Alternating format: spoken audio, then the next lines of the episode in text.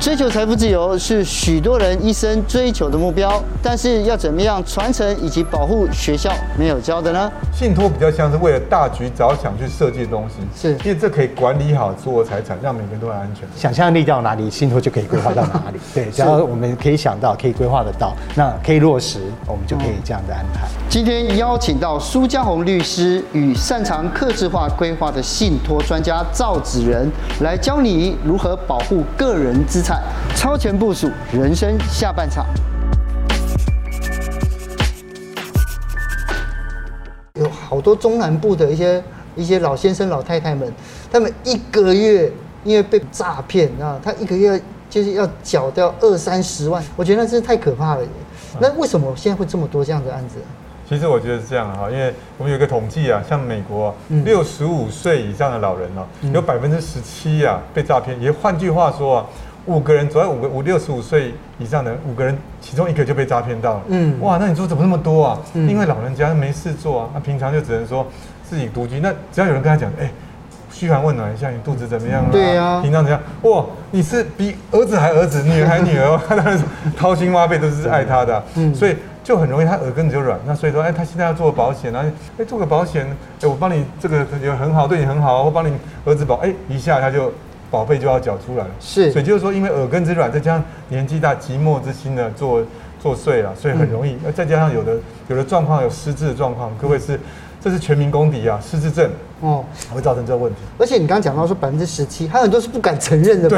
对，对不对？所以我的比例一定更高，更高，更高，没错。我相信老师你也听过很多吧？是，嗯，对，因为其实像我们实务上很多案例，就是那个子女呃匆匆忙忙跑来想要帮长辈规划信托，嗯，那我们就想说怎么那么急呢？就呃聊一聊之下才知道说，哎，子女其实没有跟父母亲住在一起，哦，那他呃可能久久才回去一次看望他，那只是因为最近去回去看望他的时候，就发现到说，哎，其实怎么存折里头有一些呃金流呃。是是会出去的，对啊。那问长辈，长辈也解释不清，也觉得很怪，所以他就想说，是不是可以去用信托来做一些防护？是对，所以我们才讲说，其实信托其实是一个很好做财产的保护跟管理的一个工具。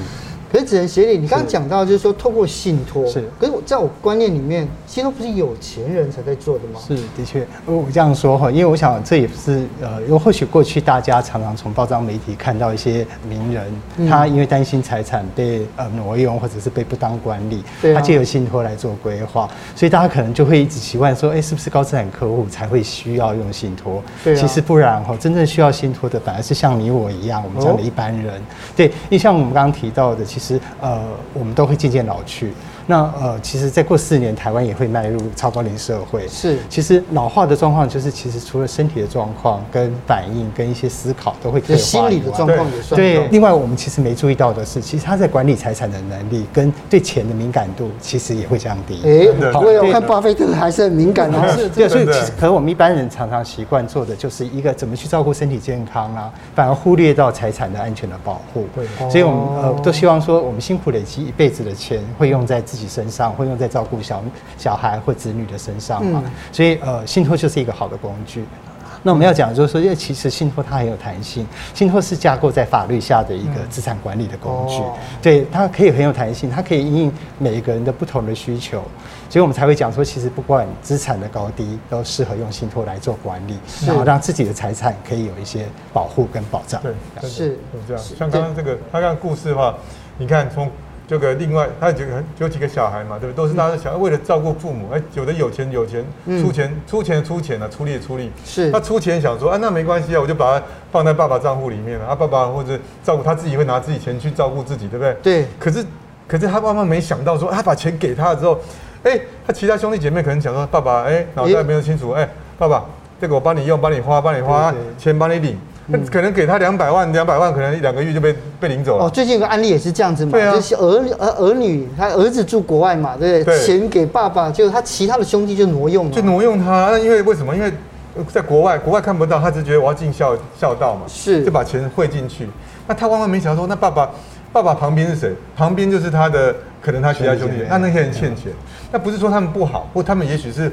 让爸爸吃好喝好，让他们自己在一起，嗯、所以他就少了一个东西，就是法律的保护。嗯、因为你要知道，有时候我们我们都讲人情啊，这兄弟啦，爸，我怎么我照顾他？华人是会情理法，情理放在前面啊。但是我告诉你，现在我们要活在法律之上。哎、欸，我们如果说不懂法律的时候，就活在法律之下。我们懂法律，像信托就活在法律之上。哎、欸，我用我用个制度去控制这个财产。嗯，例如说这个信托啊，像这个方法就是，你看，同大家都都要是兄弟姐妹，我我拿钱出来，那我的目的是。百分之百让他照顾爸爸，那这个钱不能让他别人动用走，那就要想另一个方法，叫做信托。嗯，那信托举个例子来说，就像是把这个钱呢锁在一个很大的保险金库里面。嗯，那这金库的钥匙是谁拿？哎，是委托一个公证的人拿，像是银行。银行就等于是这个保险金库，他只拿钥匙，看他认钥匙不认人，所以这钱呢，那银行必须要从这个金库里面拿钱，说，哎，例如说我们信托就给这照顾爸爸，哎，每个月这信托可能有三百万。那么把这三百万，你每个月拿三万块给爸爸。哎，爸爸能不能说我要我是这个所有我人，我要去拿全部？不行。今天可以拿五万出来吗？不可以，不可以，不可以，不可以，因为这是银行说，我帮你保管，钥匙就交给这公证的银行去保管。那你说那那银行会不会这个黑吃黑啊？银行黑吃黑？原则上比较不会，因为它是我们政府监管。那你担心没关系，等一下我们还有法律制度可以教大家，有什么信托监察人啊，可以监察他部分。但先让他大家知道这个观念说。你看，如果要用这个信托，最好的方法就是你要了解他之后就接受他。那如果律师把信托讲更简单的说，他有点像说高级的赠与。今天你高级的赠与，你就很能了了解。你要把，你看，你要把财产送给爸爸，送给小孩子，送给其他人。哎，送给他之后就他的。你送他三百万，他花三百万；送了五百万，花五百万。可是你说，哎，我送他不是为了这样，哎，嗯，有的人是为了小孩存基金。但我刚出小孩子刚出生，他。我们年轻人刚出生，那我总大家都都想什么？帮小孩子存钱。对呀、啊，那存钱，那存钱之后存到后面，我告诉你，存到他大的时候，他拿着存提款就就把他提走了。是，那我就要想个办法，哎，我怎么样不让他提走？就用信托，因为呢，他是受益人，可是他看得到吃不到，嗯，所以他是一个高级的赠与，他可以管住他，可以管住他，可以管住他财产。嗯，可以保护财产，又可以照顾到他。可是刚才你讲那个案子，我忽然想到一件事情，就是如果说，呃，因为照顾年迈的父母亲，我们用一笔信托金，然后每个月拨一点出来，但是。呃，总会有意外哈。那如果说，哎，父父就是说，哎，长辈如果不幸身故之后，那这笔钱会怎么办？如果父亲身故了，那这样的一个呃剩余的呃信托基金，呃，可能有一部分也可能会是视为亲呃父亲的遗产，嗯、然后走继承，那继续呃用民法的这个方式来把它延续下去。哦、对，那这也是实务上会遇到的一个情形。是。那或许大家觉得信托可能很难，其实做信托一点都不难。哦、那呃，以刚刚苏律师刚刚讲的例子来讲的话，一个。儿子他要出钱来照顾父亲，这样一个安养信托的架构来讲的话，其实我们做信托只要三个步骤。第一个步骤是我们先确定他的信托目的，好，他的目的很简单，就是我刚刚讲儿子要出钱照顾父亲。所以，呃，这个目的一完成，我们就可以推出他的信托架构来。信托架构就是儿子，他就是所谓的信托的委托人。委托人。对。那呃，照顾父亲嘛，所以父亲就是信托的受益人。是。那诶，这个财产交给银行来做资产管理，所以银行就是这个信托的受托人。哦。好，所以有这个所谓的委托人、受益人跟受托人这样一个金三角的成型。嗯。那接下来就是在做信托的规划。嗯。那也就是这笔金金额、这笔财产要怎么做运用？嗯。所以我们刚刚看。看到可能父亲可能还健康，他只要支付他每个月的生活金就好，所以我们就可以简单的用简化它来看，说，哎，可能我每个月给他三万块，然后支应他的生活所需，那我们的信托架构大概这样就可以完成。哦，是。可是我觉得有一个非常笨的问题，其实很多人讲，就刚才既然说我们成立一个信托基金，每个月拨一小笔钱出来。那如果说我每个月用定额的扣款就好了，就是我每个月固定，我从我自己的户头扣三万块给我父亲，这样不行吗？呃，这样当然也可以。可是我们刚刚讲的是相对比较简单的例子，因为我想一般生活可能呃不一定只有那么简单，只要生活费，嗯、那可能有一些举例好了，万一有什么医疗费的支出等等等，那信托的规划它就可以用实支实付的概念来做取代，就是它只要凭单据就可以来请你这样的信托款项，嗯、这也是可以在信托规划上来做约定的。嗯，所以它。弹性就比较大，那再也就是说，它其实呃，如果说我用定额的，它相对的来讲的话，还是自己来处理。嗯，那不若委托一个呃相对的第三者，相对公正，相对也是一个比较可信。哦，所以你刚刚讲到相对公正的时候，刚才你讲到了，包括了一些什么委托人啊，对不对？受益人有一个有一个角色，我不知道他是做什么的，就是信托监察人。这个角色到底是什么呢？律师，你觉得信托监察人是说，今天我们角色里面好像说，哎，一个委托人要委托，像刚刚照顾爸爸的那个状况。其实我我讲一个例子好了哈，就是一个妈有一个夫妻啊吵架，因为那个先生家暴，好吃懒做，喝酒酗酒，那他们有生一个孩子，他好不容易觉得很害怕，赶快离婚成功啦，那赶快远离这个男生，太可怕了。嗯，那小孩子就有这个这个妈妈单独监护嘛，那小孩子很小，那小孩很小的时候，那可是最近发生了，他爸妈妈。这个检查发现癌症哦，癌症，可想说哇，那怎么办？那我小孩子才三五岁啊，那年纪轻呀，怎么办？那那可是他又担心，他看新闻看很多啊。嗯，如果今天要想到我真的癌症过世的时候，那这样我过世，那谁是小孩监护人呢？哎呀，是我的前夫呢。啊，我的前夫就是好吃懒做喝酒。乱弄钱，那我钱留下来不是给他？对呀、啊，那被他乱花走，我才逃掉，结果我的钱跑不掉。嗯，不过那时候他看看，哎，还好他以前有做买保险，嗯，保险大概一千万，他想说那受益人写成，受益人就小孩嘛，嗯，他想的不对，他未成年，未成年对，受益人小孩，我死了之后会虽然换到保险金一千万给小孩，可是我那就他的监护人变，又必须是他监护人。钱，那钱那钱不太可恶了，想的都睡不着觉啊，那所以怎么办？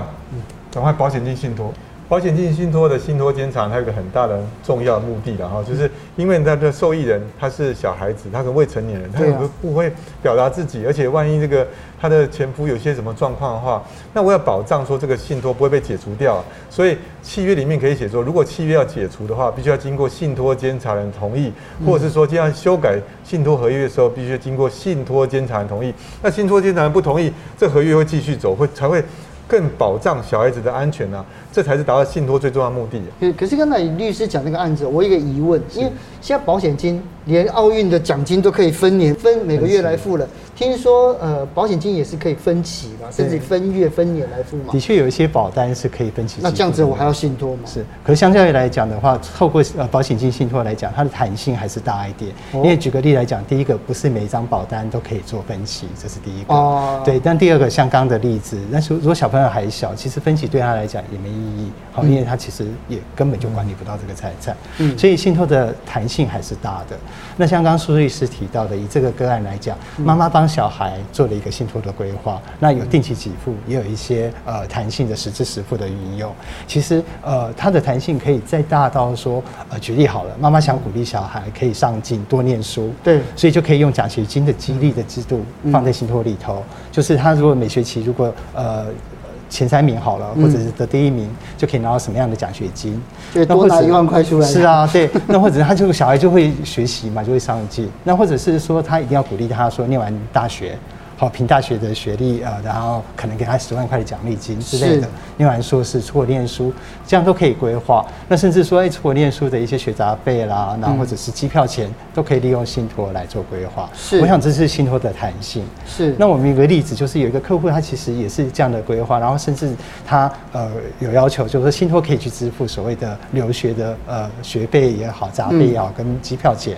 可是他有个但书，他就是哎希望小孩只能坐经济舱。不能做商务舱，对。那我想，这是他想要传承他们家勤俭的这样的一个持家的这样一个精神在。嗯、所以也就是说，呃，我们在透过信托规划，其实有可以细致到这个部分，嗯、让小孩其实可以随时感受到长辈他们透过信托的规划带给他们的一些这样的爱啦。嗯、所以为什么所以大家常常讲说，哎，信托是最温暖的商品，就是在这。可是我。就越讲，我心里的疑问就越多。例如说，像如果是信托是这样子的话，我有两个问题。第一个问题就是，如果长辈他只有不动产，他没有现金，是那他可以做信托吗？应该这样讲，这个不动产是不是自己住？嗯，好，这个不动产因为应该这样讲嘛。如果这个不动产又是自己住，那其实他放信托来讲，他不会有一个呃金流产生。嗯，所以他放信托的意义在哪里？我们就要讨论。是，好，他如果只是担心被。被呃房地产拿去挪用，那或许它是一个可以做这样的的一个规划，嗯，只是这不是一个呃唯一的方式，哦、对。那因为毕竟信托还是有一定的成本的是存在，对，对，所以这当然就可以讨论它的目的。好，是。那当然，另外一个我觉得蛮重要，就是因为刚刚讲到，就是说，哎，这个，例如说是教育的信托基金，它全部都是给小孩子念书的，是对不对？念大学啦，念研究所，出国去，这些到国外找房子都算是，的，对不对？但是呢，它完全没有办法做其他的的用途吗？那所以这就是规划的问题。哦，这也是要规划，的问题，就事先都要先设定好。对，所以应该说想象力到哪里，信托就可以规划到哪里。对，只要我们可以想到，可以规划得到，那可以落实，我们就可以这样的安排。可是。其实这样子听起来，我觉得信托跟保险好像哦，就是要请要凭单据来实支实付。在某种程度是这样，就是说，因为有一些东西是这样，呃，凭单据的实支实付是我们要担心一些可能没有规划到的情形。哦，对，那譬如说我们刚刚讲，呃，如果小孩要买一台机车来代步，可不可以？那上学要用啊。对，如果当初没规划到，是，所以像这样的东西就是预留一个。那这个是要要拜托那个就是那个监察监察人，是的，弹性，他可以来做把关。我刚我刚刚突然想到一个像一个以前的小故事。一样就是有一个先生很怕太太，就很怕，就是很怕妻子啊。你现在是啊，影射我什么？虽然我是怕的，没有。不是不是不是，他就所以说，他就他就把钱交给太太去，太太去所有钱他赚钱全部给太太。对。那么他就要用什么钱就请太太跟他说，哎，我需要什么钱就实支实付。对啊。所以我们把这个比喻就像这个银行就像是一个太太一样，哎，他就把他管理好好，那必须要。他是为了他好嘛？那大家也讲清楚，就为了他好，实支实付。你有什么？为了他主要是为了这个大局着想。所以我觉得信托比较像是为了大局着想去设计的东西。是，可是我们也不习惯。我们因为太太会刁难先生。对。可是 银行会刁难吗？应该不会，不会，不会，不会。再加上一个好的信托监察，多找个律师，他就哎就就会很公正的把这处理好。所以就是重点在说，他这个观念是很先进的。因为美国他们早就用，而且他们信托制度更更更多更多样，什么什么朝代信托等等的。更多的，所以说我们才刚萌芽，其实这是很好的，因为这可以管理好所有财产，让每个人都很安全。是，所以刚才我刚才我就想到，就是说，呃，除了现金之外，所有的财产、股票、债券什么都可以信托吗？那它会不会有其他什么手续费，或者是其他的？衍生费用是，国外说在承做来讲的话，不管是现金、不动产、有价证券，我们都可以放入信托，嗯、这是没有问题的。是。那至于说我们提到的这个费用来讲的话，其实信托以我们推出的一个微型安养信托来讲的话，嗯、它其实它的费用九百九十九块就可以完成一个信托的规划，欸、好像一一千块都还有找。是。所以呃，信托规划它。的架构，呃，相对单纯的话，其实呃费用是不会贵的。那第二个就是说，等客户的钱放入信托专户以后，银行开始启动这样的管理，它才会收所谓的信托管理费。是。那信托管理费一般市场上的行情大概是千分之五。千分之五。对，千分之五。所以我们以一千块一千万来讲比较好算，一千万大概也就是五万块一年。一年五万块，对，一年五万块的费用。是，那五万块大家会想多不多呢？我们如果用一个例子，一千万如果拿去做定存，嗯，以现在的定存利率来讲的话，不到一 percent 嘛，那我们就讲十万块好了。对，其实它大概就是定存费用的一一半而已。是，所以也就是说，其实呃，相对于花这样的钱，自己的财产的一些保障跟保护，其实我们来讲，这个费用一点都不贵。对，我觉得这个真的不贵。我们就讲一个。例子大家都很可能我们都别的事啊，梅艳芳可能年轻人不见梅艳芳的这故事啊，梅艳芳大家都知道说，因为她的妈妈很爱花钱，她妈妈为什么爱花钱？她喜欢赌博，因为碰到赌博也没办法。梅艳芳她的她的财产的话，好几亿的好几亿的这个资产，是对？那她如果今天你想想看，好几亿资产全部她妈妈拿去，那如果谁爱爱赌博的，是不是就把它花掉？所以她就想到，哎，不行，这样不行。她所以她就设立用遗嘱加上这个信托的方法。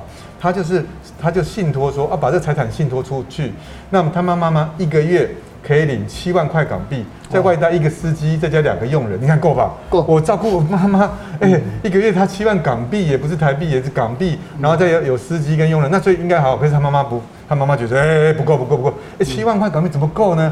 至少要几万，所以就管打官司啊，他打了很多官司啊，最后打过来，结果但是最后法官有调整他，还是每个月。每个月增加这个金额，可是他不让他一次拿走。法官最重要的结果是什么？嗯、因为啊，信托就是为了保护那个要尊重我们今天要把钱拿出来的人，他就要他就要照顾他嘛。他尊重委托人，委托人，委托人，他就是要照顾照顾那妈妈嘛。所以他就是这个委托人是梅艳芳，他就所以说那这样他妈妈只能分期拿，他不能一次拿。嗯、那你看看，如果今天银行有收五万块、十万块的这个钱，啊、嗯，那可能收一两千万、两千万收十万块。比起说这你都不去做任何处理，这两千万给对方，他一次就把它卖，一次就把它赌完了。对啊，你觉得那个五万块、十万块比较贵，还是一次把把两千万花掉比较贵？是所以我就常常讲，用梅艳芳例子就知道说，在法就是还好有这个法律，还好有这个信托，就可以帮他的爱心把它控制住啊，控制住什么？主要不是他就是希望说，有的人就没办法改，然后我们，但是我又要照顾他，是，所以特别要这样做。而且我另外还有一个那个例子可以跟大家讲，有的人说兄弟姐妹间有情有义啊，比如说哎，我有情有义，我想要照顾，呃，我想要照顾我的弟弟，他就是可能。状况不太好，对，你知道，大家都结婚了嘛？嗯、你今天要拿钱出去，我、哦、看还得了，太太会叫，会说会讲话，那所以你要哦，我真的要照顾他，啊，干脆一次就怎么样？我又怕把钱通通给我的弟弟，他花掉了，那不行，嗯、所以赶快用信托的方法，是的，把它做好信托，让这个弟弟或者你爱照顾的妹妹，哎，他未来有这笔钱可以用，又不要让他乱花，因为你要照顾他，一定有些理由啦，嗯，可能他以前是游手好闲的，或他真的经济中或者能力不行啊等等，那你要照顾他。那你要保护他，所以用信托是最好的方式。是的哦，所以经过今天律师跟协理这样子，我刚才有一个概念。那下次呢，有机会，因为我是身边朋友其实蛮多都需要这样子的服务。那下次我们有机会再好好聊一聊。没问题，好，谢谢，谢谢，谢谢。谢谢